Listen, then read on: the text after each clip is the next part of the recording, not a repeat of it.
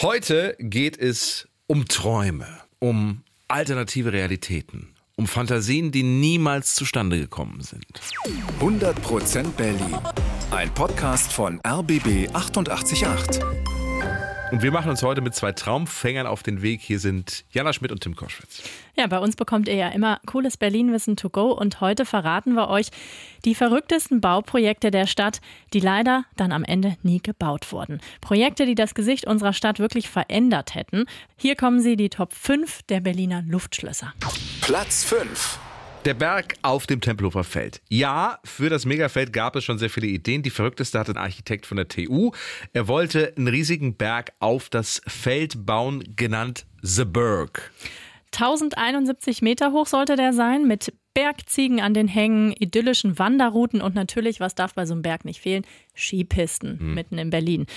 Und die Pisten sollten natürlich auch spezielle Namen haben. Das hat ja damals der RBB Abendschau verraten. Es gibt die unterschiedlichsten Pisten. Es gibt zum Beispiel die Rolf-Eden-Piste. es gibt die Harald-Junke-Stiege, die ist, glaube ich, dort. Es gibt eben lauter spezifisch äh, Berliner ähm, Pisten auf diesem Berg. Die Rolf-Eden-Piste runterwedeln und dann zum Après-Ski nach Kreuzberg eigentlich eine ziemlich geile Idee. Also ich muss sagen, ich gehe da ja gerne mal hin zum Tempelhofer Feld mit meinem Hund, drehe ja. eine Runde darüber. Wenn ich mir vorstelle, ich könnte da noch ein bisschen Skifahren im Winter und dann hinterher noch zum Après-Ski, ja klar. Ich finde auch. Bauzeit des ganzen Projektes etwa 19 Jahre. Kosten selbstverständlich wie immer in Berlin nicht beziffert. Mhm.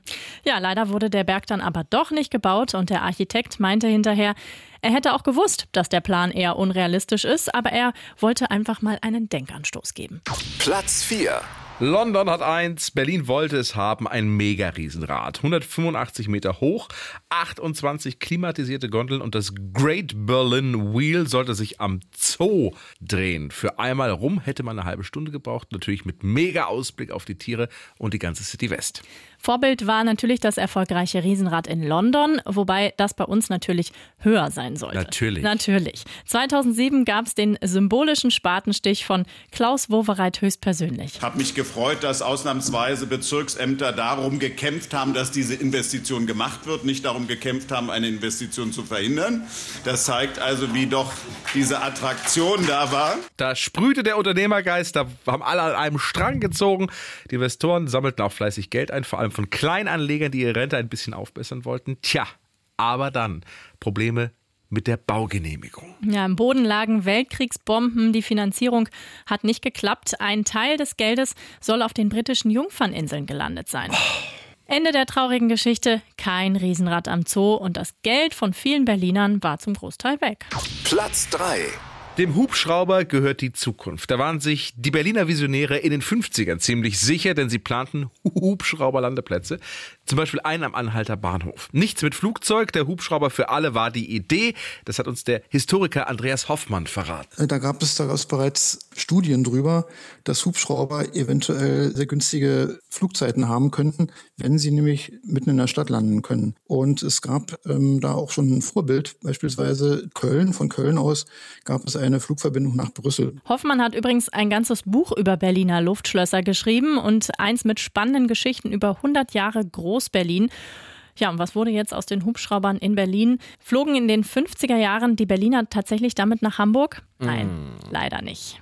Die Pläne für den Landeplatz mitten in der Stadt verschwanden in der Schublade, deswegen müssen wir heute alle zum BR raus. Platz 2.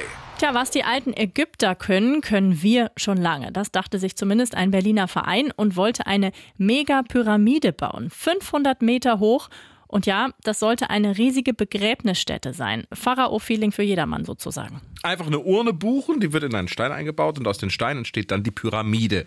1700 Urnenreservierungen gab es schon. Neben der Pyramide sollten übrigens noch Hotels und Restaurants stehen für die Angehörigen. Die Kulturstiftung des Bundes fand die Idee super und überwies aber mal 90.000 Euro. Ja, aber wo sollte die Pyramide stehen? Zwischendurch gab es die Idee, wenn der Flughafen BER nicht fertig wird, dann können wir sie ja dahin bauen. Ja, da gab es ja einige Ideen, was man, was man damit machen könnte. Ja. Dann war Brandenburg die engere Wahl, also direkt vor unseren Stadttoren. Aber keiner wollte die Pyramide wirklich haben. Ich meine, es ist ja auch optisch, ist es ja schon eine Veränderung, ja. wenn, du, wenn du auf einmal da eine Pyramide stehen hast. Auch die Finanzierung ist gescheitert. Fazit, das mit den Pyramiden können die Ägypter insgesamt wohl noch besser. Platz 1. Hollywood Feeling in Marzahn. Tja, das war 2015 das Motto von zwei Berlinerinnen. Ihr Plan war ein großer Marzahn-Schriftzug in den Ahrensfelder Bergen. Ich erinnere mich noch, jeder Buchstabe sollte zwölf Meter hoch sein, sollte eben genauso aussehen wie der berühmte Hollywood-Schriftzug in Los Angeles. Die Marzahn Hills, so hieß das Projekt. Die Buchstaben sollten Touristen nach Marzahn locken. Und die Marzahner fanden die Idee auch insgesamt gut. ist mal was ganz anderes. Warum nur in Hollywood? Kann auch in Marzahn sein.